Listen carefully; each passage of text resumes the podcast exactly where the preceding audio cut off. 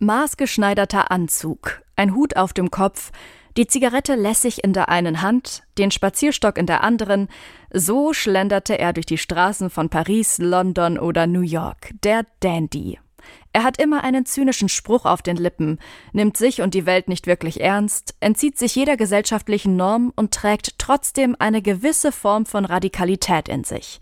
So zumindest interpretieren Valerie Knoll und Hans-Christian Dani die Figur des Dandy. In ihrem Buch No Dandy, No Fun gut aussehend in den Untergang, versuchen die Kuratorin und der Künstler eine Geschichte des Dandys jenseits gut angezogener Männer zu schreiben. Für sie ist der Dandy ein destabilisierendes Wesen, schreibt Monopolredakteur Sebastian Frenzel im aktuellen Juli-Heft. Welche gesellschaftliche Rolle der Dandy einnimmt und wie sich diese Rolle über die Zeit verändert hat, darüber sprechen wir in dieser Folge von Kunst und Leben, dem Podcast in Kooperation mit dem Monopol Magazin. Mein Name ist Eileen Wrozina und ich freue mich, dass ihr zuhört. Hi. Kunst und Leben, der Monopol Podcast von Detektor FM.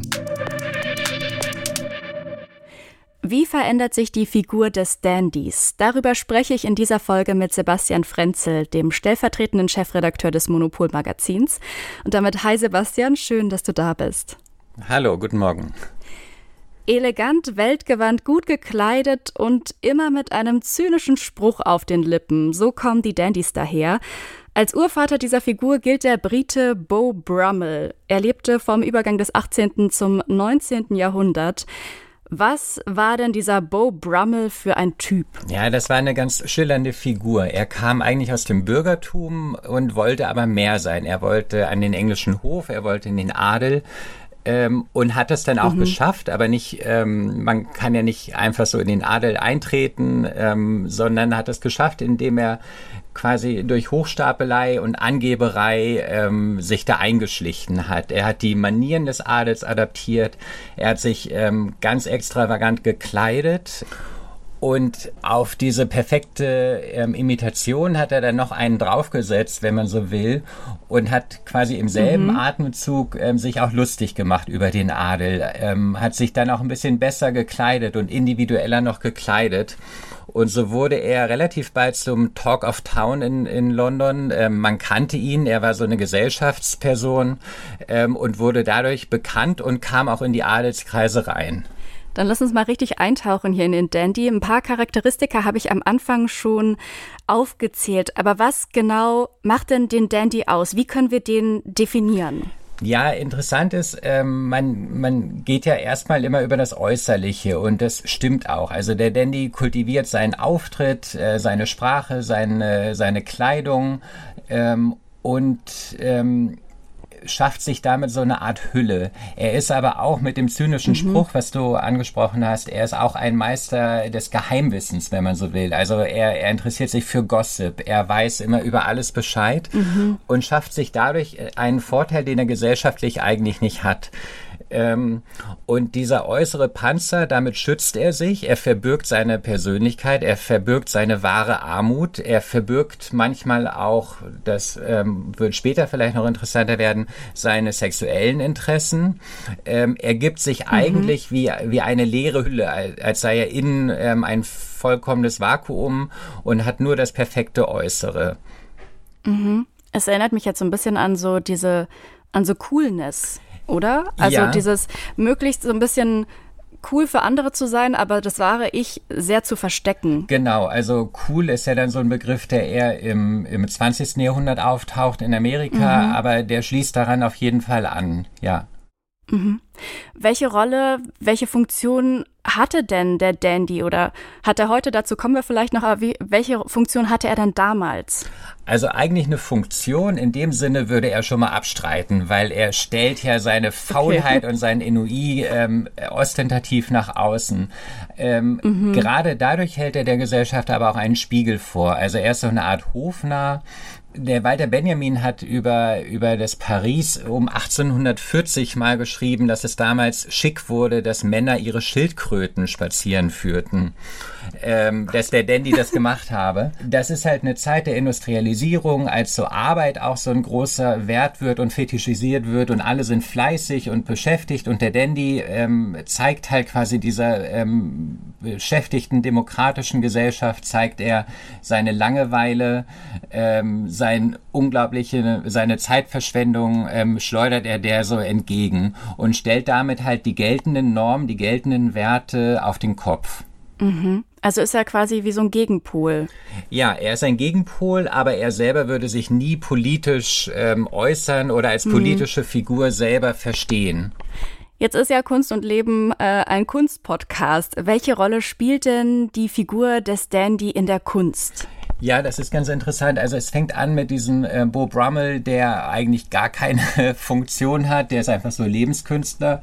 Dann werden ja immer Leute genannt wie ähm, Oscar Wilde, äh, der ja eigentlich eher mhm. Schriftsteller ist. Und im 19. Jahrhundert ähm, auch mit Huysmans äh, und verschiedenen Leuten hat man eher ähm, die Dandys im, im schriftstellerischen Bereich. Und dann gilt Marcel Duchamp, ähm, ein paar Jahre später gilt dann so als der erste Künstler-Dandy. Ähm, um 1913 ungefähr ähm, tritt er so in Erscheinung und ist am Anfang Maler. Ähm, stellt dann ein Bild aus in New York. Ähm, das wird ein totaler Skandalerfolg. Ähm, das ist der Akt, eine Treppe herabsteigend. Und ähm, eigentlich könnte er dann auf diesem Erfolg aufbauen. Also ein Skandal ist ja immer der perfekte Start für eine Karriere. Aber äh, Duchamp macht das Gegenteil. Er sagt, ähm, ich habe hab überhaupt keine Lust mehr weiterzumalen. Ich bediene jetzt nicht irgendeinen Sammlermarkt. Äh, die Malerei ist tot und zwar nicht nur für mich, sondern insgesamt tot und er hört auf zu malen. Ähm, und stellt damit eigentlich die Erwartung, dass ein Künstler jemand ist, der so kreativ, schöpferisch tätig wird, auch wieder auf den Kopf. Also ein Dandy entzieht sich diesen, diesen, dieser bürgerlichen Welt, der folgt keinen gesellschaftlichen Normen oder dem, was gerade irgendwie on vogue ist, Trend ist, will keine Familie gründen, Kinder kriegen, kein geregeltes Arbeitsleben. Du hast schon das Faulsein angesprochen. Wenn wir jetzt den Blick ins Heute richten, da sind ja die Arbeitszeiten und Arbeitsweisen ganz andere. Es ist viel anerkannter, mit einer Wahlfamilie zu leben, keine Kinder zu bekommen, etc. Was sind denn, können das, diese Maßstäbe überhaupt noch für heute gelten oder gibt es da jetzt andere für den Dandy? Oder gibt es jetzt ganz viele Dandys? Ja, ähm, ich glaube, Maßstäbe ist dann schon wieder das falsche Wort, weil wir dann wieder Normen setzen würden, denen man folgen kann. Und der Dandy ist eben gerade eine Figur, die durch radikale Individualität ähm, wirklich nur den eigenen Regeln folgt. Aber natürlich stimmt das, was du angesprochen hast. Ähm, auch diese, diese Idee, dass jemand außerhalb der Gesellschaft steht ähm, und so eine Art Outsider ist, das ist natürlich auch so ein altes Männerklischee.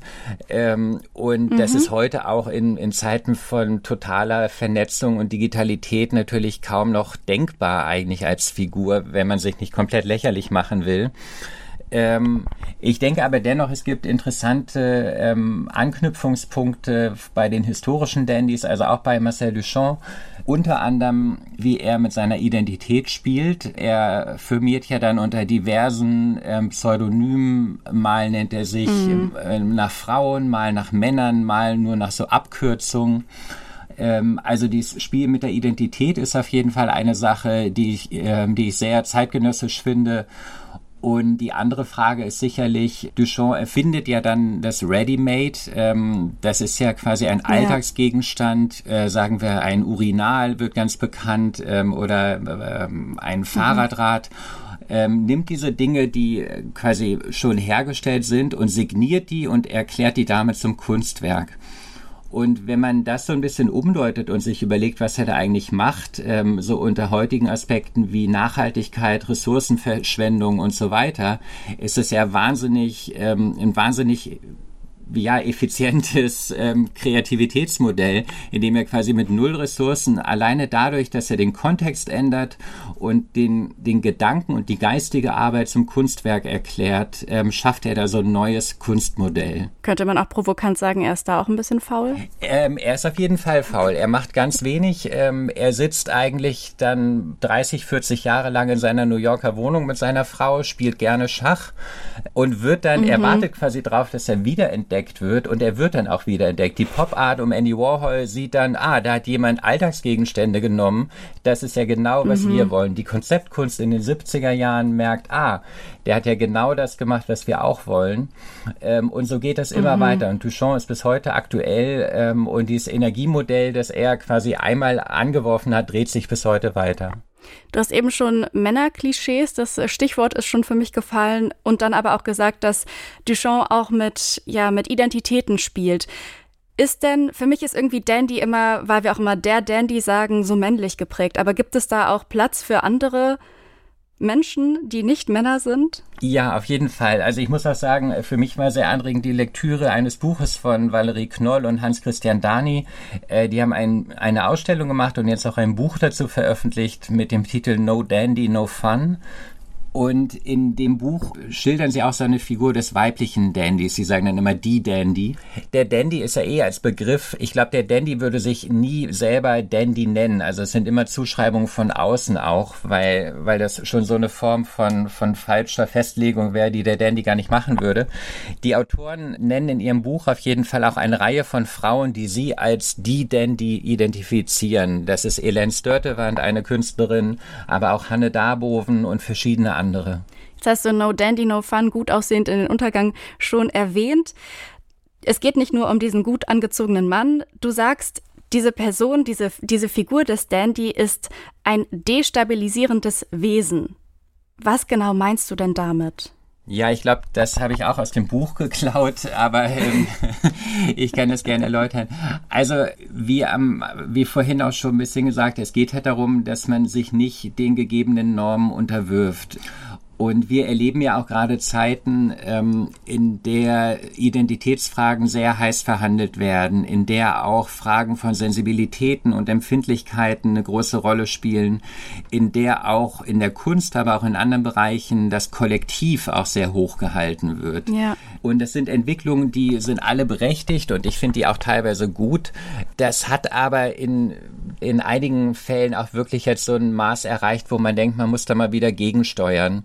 Und mhm. genau da Zum Beispiel? Ich, also die, diese Idealisierung des Kollektiven finde ich aus deutscher Perspektive auch, äh, wo man ja immer, wenn alles so zu kollektiv wird und alle zu sehr in eine Richtung gehen, finde ich per mhm. se schon mal ein bisschen verdächtig. Ähm, mhm. Ich finde diese Form des, ähm, dass man sein Inneres so nach außen kehrt, ähm, dass man seine politische Meinung so nach außen kehrt, aber auch seine, seine Ansichten, seine Empfindlichkeiten bis hin zu dieser ganzen Frage von Yoga und Arbeit am Selbst, dass man so an das Innere mhm. so perfektionieren will. Das ist natürlich auch okay und ich habe da gar nichts dagegen, aber der Dandy ist halt einfach eine Gegenfigur, der sagt, ähm, ich bin innen hohl, ähm, auch Andy Warhol ist da eine wichtige Figur, der hat ja quasi ähm, ganz oft gesagt, ich wäre gern eine Maschine und kontert mhm. damit natürlich auch diese Vorstellung aus, dass wir alle so wahnsinnig wertvolle, super individuelle, super interessante Persönlichkeiten wären. Ähm, und mhm. das finde ich deshalb gut, weil man sich damit vielleicht selber einen Schritt weit zurücknehmen kann und ähm, vielleicht den Blick auch für, für andere oder für soziale Zusammenhänge oder für gesellschaftliche Zusammenhänge eigentlich wieder mehr in den Blick bekommt, als wenn man immer nur an seinem Inneren arbeitet. Du hast äh, in dem Text auch die These aufgestellt, der Dandy, das geht jetzt in die Richtung könnte vielleicht den Weg in eine nicht toxische Zukunft weisen. Jetzt haben wir schon darüber gesprochen, dass der Dandy ja, hast du selber gesagt, ja eigentlich sich der Politik entzieht, unpolitisch ist. Aber irgendwie ist die Gesellschaft gerade, es ist eine sehr ernste Zeit, es ist geprägt von Unsicherheiten. Ist es nicht da eigentlich wichtig, genau greifbar zu sein für Menschen, sich zu positionieren, auch politisch ein Ally zu sein für Minderheiten? Kann da dieser Dandy überhaupt einen Platz bekommen? Auf jeden Fall. Ähm, also äh, du hast auf jeden Fall recht. Ähm, und man muss beim Dandy auch sagen, ähm, es gibt da auch eine Tendenz in das Reaktionäre beim Dandy. Also der Dandy liebäugelt mhm. auch immer ein bisschen mit der Vergangenheit. Äh, das fängt bei Bob Rommel ja. schon an der quasi in der Zeit der französischen Revolution eigentlich mit dem Adel liebäugelt. Oscar Wilde mhm. kleidet sich, als alle ähm, Männer vor allem nur noch Anzüge tragen und diese moderne Massengesellschaft entsteht, kleidet er sich ja auch wie irgendwie so ein Landgraf aus dem 18. Jahrhundert. Und es gibt auch so eine reaktionäre Ader bei Dandys, die auch ins Rechtspopulistische ähm, ausufern können, indem man quasi so die Moderne und den Fortschritt und so ablehnt. Und da muss man natürlich immer aufpassen. Also der Dandy ist eine riskante Figur. Ich denke aber im Moment wäre einfach so eine, so eine Fokussierung darauf, dass vielleicht dadurch, dass man sich immer öffentlich äußert, öffentlich bekennt, im Kollektiv arbeitet, auf alles ähm, sehr emotional und sehr schnell ähm, reagiert, vielleicht wäre da so ein bisschen Coolness einfach auch produktiver. Der Dandy, ähm, mhm. das Buch, das ich erwähnt habe, hatte den Untertitel Gut aussehend in den Untergang. Und das ist natürlich auch schon provokativ gemeint. Dem Dandy ist der Untergang oder sagen wir die Klimakrise oder so nicht egal. Nur will er sich mhm. halt nicht nach außen äh, bekennen dazu. Er will sich nicht vor den Wagen spannen lassen von irgendwelchen Bewegungen, sondern er will individuell, realistisch gucken, was sind meine Möglichkeiten und wie kann ich am besten damit umgehen. Wenn du sagst, in eine nicht toxische Zukunft, was für eine Zukunft siehst du da überhaupt? Oh, ja, wenn ich das wüsste, dann wäre ich vermutlich Politiker oder der neue Obama oder so, wobei der es ja auch nicht geschafft hat. Also ich glaube, ich hatte es ja schon erwähnt, ich glaube, wir haben einen Wendepunkt erreicht. Ähm, wir haben eine, mhm. in vielerlei Hinsicht eine, eine Krisensituation ähm, und müssen damit, müssen damit umgehen. Jetzt im Bereich, in dem ich vor allem arbeite, also bei den Künsten, kann man auf jeden Fall sagen, ähm, dass die Idee des Kollektiven ähm, extrem ja auch bei der vergangenen Documenta, die von einem Kollektiv ja. geleitet wurde, das wiederum andere Kollektive eingeladen hat, die ihrerseits nochmal Kollektive eingeladen haben, um da irgendwas zu machen.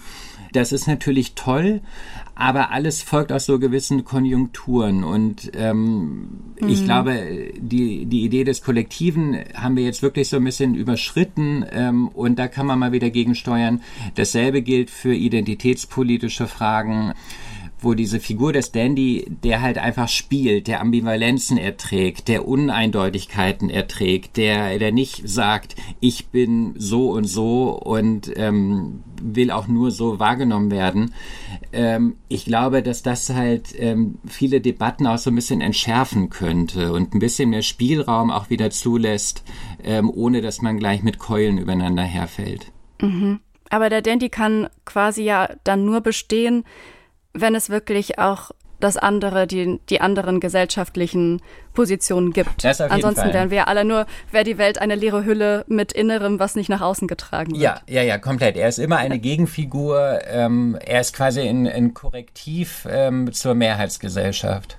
Heute gibt's jetzt die Beispiele von so Pop-Literaten. Jetzt sind wir wieder bei der Literatur. Christian Kracht und Benjamin von Stuckrad-Barre sind ja gerade ja, auch hoch im Kurs, auch gerade Benjamin von Stuckrad-Barre durch sein Buch, was er geschrieben hat, sind die jetzt quasi auch so ein bisschen der Dandy für die Zukunft? Na, bei denen ist es eher andersrum. Die waren um die Jahrtausendwende waren die beiden so die Proto-Dandys und andere auch. Also ah. die, diese äh, deutsche Popliteratur Adel war ja äh, mit Faserland von Christian Kracht und so in den späten 90er Jahren fing das an, dass die damals ähm, auch in Opposition gegen so, ich sag mal, so ein grünes, linkes Milieu sich so inszeniert hm. haben als total gelangweilte Sylt-Urlauber, die das Geld ihrer Eltern rumbringen und so von Wohlstand zu Wohlstand taumeln und total verloren sind dabei.